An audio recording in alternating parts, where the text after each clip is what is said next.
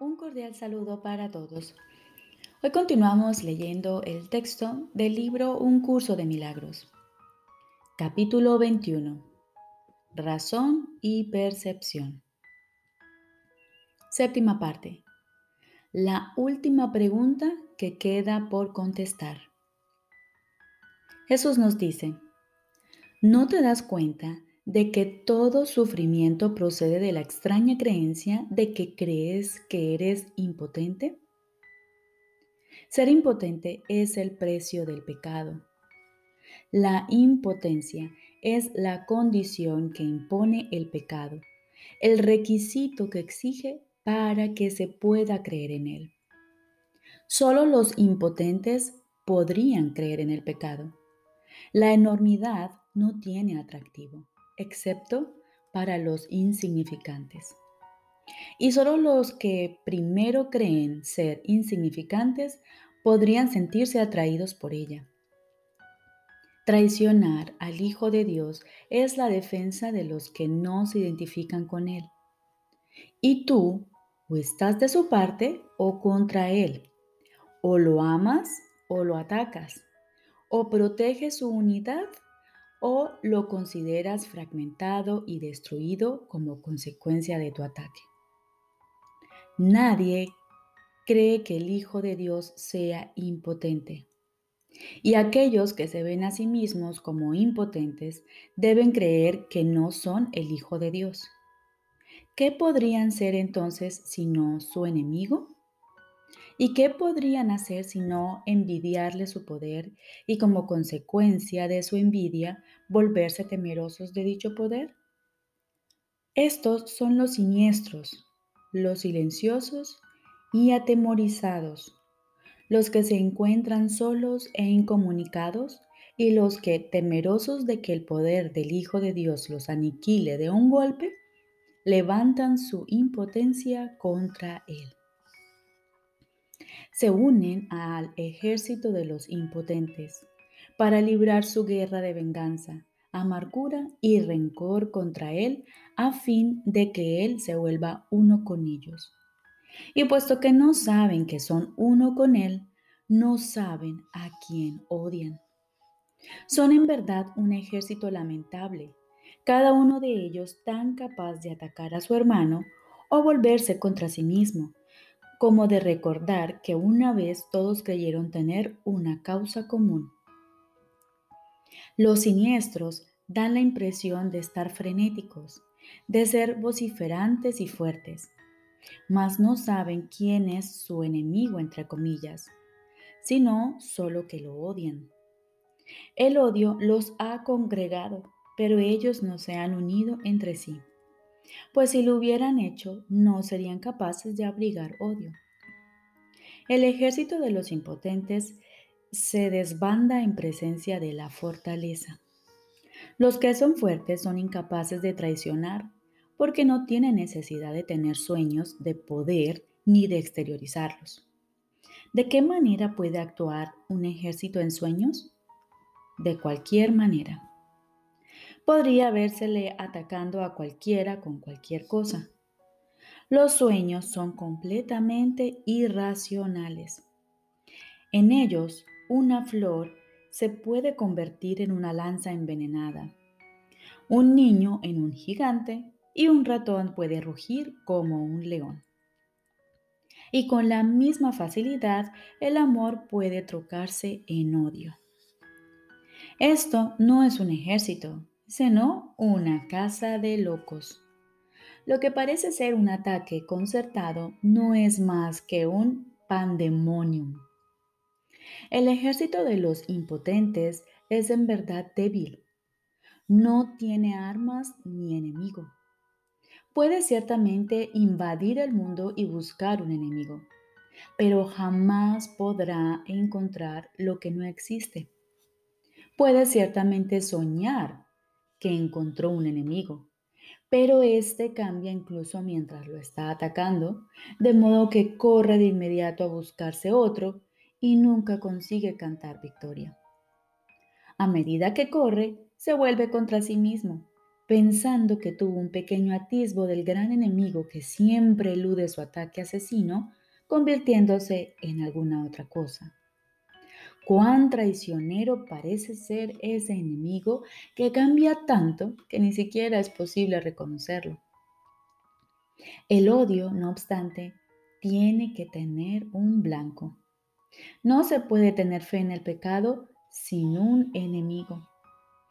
¿Quién que crea en el pecado podría atreverse a creer que no tiene enemigos? ¿Podría admitir que nadie lo hizo sentirse impotente?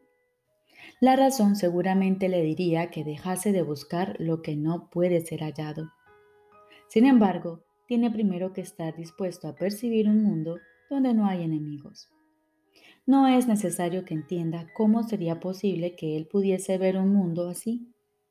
Ni siquiera debería tratar de entenderlo, pues si pone su atención en lo que no puede entender, no hará sino agudizar su sensación de impotencia y dejar que el pecado le diga que su enemigo debe ser él mismo. Pero deja que se haga a sí mismo las siguientes preguntas con respecto a las cuales tiene que tomar una decisión para que esto se lleve a cabo por él. Deseo un mundo en el que gobierno yo en lugar de uno que me gobierna a mí. Deseo un mundo en el que soy poderoso en lugar de uno en el que soy impotente. Deseo un mundo en el que no tengo enemigos y no puedo pecar. Y deseo ver aquello que negué porque es la verdad. Tal vez hayas contestado las tres primeras preguntas, pero todavía no has contestado la última. Deseo ver aquello que negué porque es la verdad? Pues esta aún parece temible y distinta de las demás. Mas la razón te aseguraría que todas ellas son la misma. Dijimos que en este año se haría hincapié en la igualdad de las cosas que son iguales. Esta última pregunta, que es en verdad la última acerca de la cual tienes que tomar una decisión, todavía parece encerrar una amenaza para ti que las otras ya no poseen. Y esta diferencia imaginaria da testimonio de tu creencia de que a lo mejor la verdad es el enemigo con el que aún te puedes encontrar. En esto parece residir, pues la última esperanza de encontrar pecado y de no aceptar el poder. No olvides que la elección entre el pecado y la verdad o la impotencia y el poder es la elección entre atacar y curar, pues la curación emana del poder y el ataque de la impotencia. Es imposible que quieras curar a quien atacas, y el que deseas que sane tiene que ser aquel que decidiste que estuviese a salvo del ataque. ¿Y qué otra cosa podría ser esta decisión sino la elección entre verle a través de los ojos del cuerpo o bien permitir que te sea revelado a través de la visión? La manera en que esta decisión da lugar a sus efectos no es tu problema, pero tú decides lo que quieres ver. Este es un curso acerca de causas, no de efectos. Considera detenidamente qué respuesta vas a dar a esa última pregunta que todavía no has contestado. Y deja que la razón te diga que debe ser contestada y que su contestación reside en las otras tres. Te resultará evidente entonces que cuando observes los efectos del pecado en cualquiera de sus formas, lo único que necesitarás hacer es simplemente preguntarte a ti mismo lo siguiente. ¿Es esto lo que quiero ver? ¿Es esto lo que deseo? ¿Es esto lo que quiero ver? ¿Es esto lo que deseo? Esta es tu única decisión, la base de lo que ocurre. No tiene nada que ver con la manera en que ocurre, pero sí con el por qué. Pues sobre esto tienes control. Y si eliges ver un mundo donde no tienes enemigos y donde no eres impotente, se te proveerán los medios para que lo veas. ¿Por qué es tan importante esta última pregunta? La razón te dirá por qué. Es igual a las otras tres, salvo en lo que respecta al tiempo. Las tres preguntas son, ¿deseo un mundo en el que gobierno yo en lugar de uno que me gobierna a mí? ¿Deseo un mundo en el que soy poderoso en lugar de uno en el que soy impotente? ¿Deseo un mundo en el que no tengo enemigos y no puedo pecar?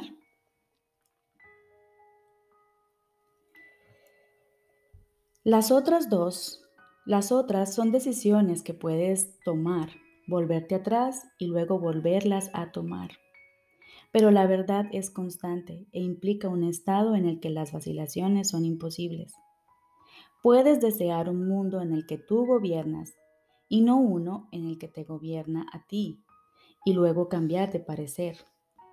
Puedes desear intercambiar tu impotencia por el poder y luego perder, perder ese deseo cuando un ligero destello de pecado te atrae. Y puedes desear ver un mundo incapaz de pecar y sin embargo permitir que un, entre comillas, enemigo te tiente a usar los ojos del cuerpo y a cambiar de parecer. El contenido de todas esas preguntas es el mismo, pues cada una de ellas te pregunta si estás dispuesto a intercambiar el mundo del pecado por lo que el Espíritu Santo ve, puesto que es esto lo que el mundo del pecado niega. Los que ven el pecado, por lo tanto, están viendo la negación del mundo real. Sin embargo, la última pregunta suma a tu anhelo de querer ver el mundo real el deseo de permanencia, de tal forma que ese deseo se convierta en el único que tengas. Si contestas esta última pregunta con un sí, añades sinceridad a las decisiones que ya has tomado con respecto a las demás, pues solo entonces habrás anunciado la opción de poder cambiar de parecer nuevamente. Cuando eso deje de interesarte, las otras preguntas quedarán perfectamente contestadas. ¿Por qué crees que no estás seguro de que las otras preguntas hayan sido contestadas? ¿Sería acaso necesario plantearlas con tanta frecuencia si ya se hubiesen contestado? Hasta que no se haya tomado la decisión final, la respuesta será a la vez un sí y un no. Pues has contestado sí, entre comillas, sin darte cuenta de que sí tiene que significar que no has dicho no. Nadie decide en contra de su propia felicidad, pero puede hacerlo si no se da cuenta de que eso es lo que está haciendo. Y si él ve su felicidad como algo que cambia constantemente, es decir, ahora es esto, luego otra cosa, y más tarde una sombra elusiva que no está vinculada a nada, no podrá sino decidir en contra de ella. La felicidad elusiva, la que cambia de forma según el tiempo o el lugar, es una ilusión que no significa nada. La felicidad tiene que ser constante porque se alcanza mediante el abandono del deseo de lo que no es constante. La dicha no se puede percibir excepto a través de una visión constante. Y la visión constante solo se les concede a aquellos que desean la constancia.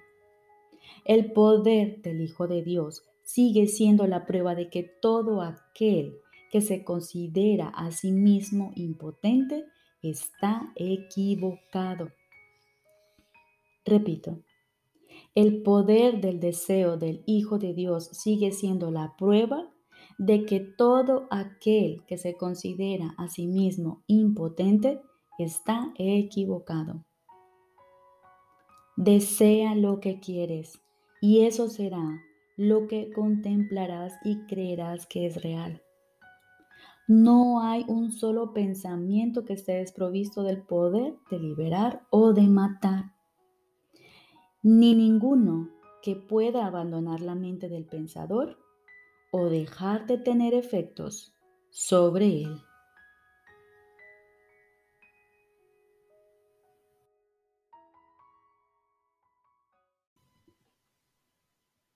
Ahora continuamos con el libro de ejercicios. Lección número 173. Quinto repaso.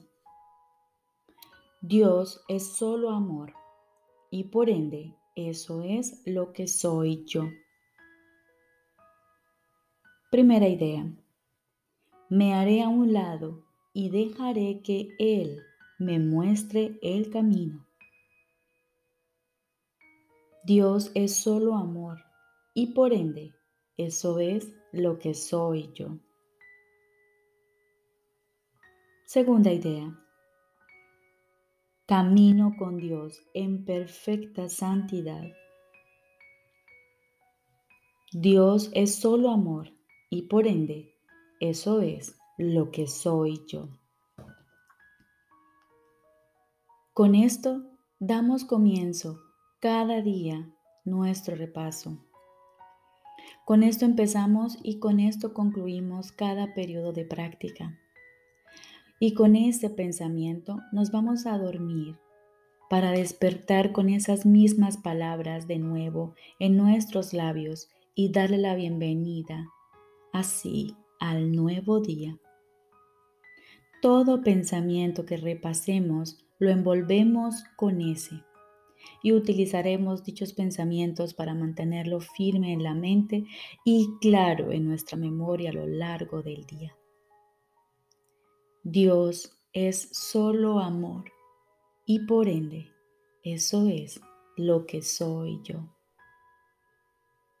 Recordemos, lección número 173. Tiene dos ideas de repaso siempre envueltas en esta oración. Dios es solo amor y por ende eso es lo que soy yo. Primera idea, me haré a un lado y dejaré que Él me muestre el camino. Dios es solo amor y por ende eso es lo que soy yo. Y dos, camino con Dios en perfecta santidad Dios es solo amor y por ende eso es lo que soy yo. Te deseo un feliz día.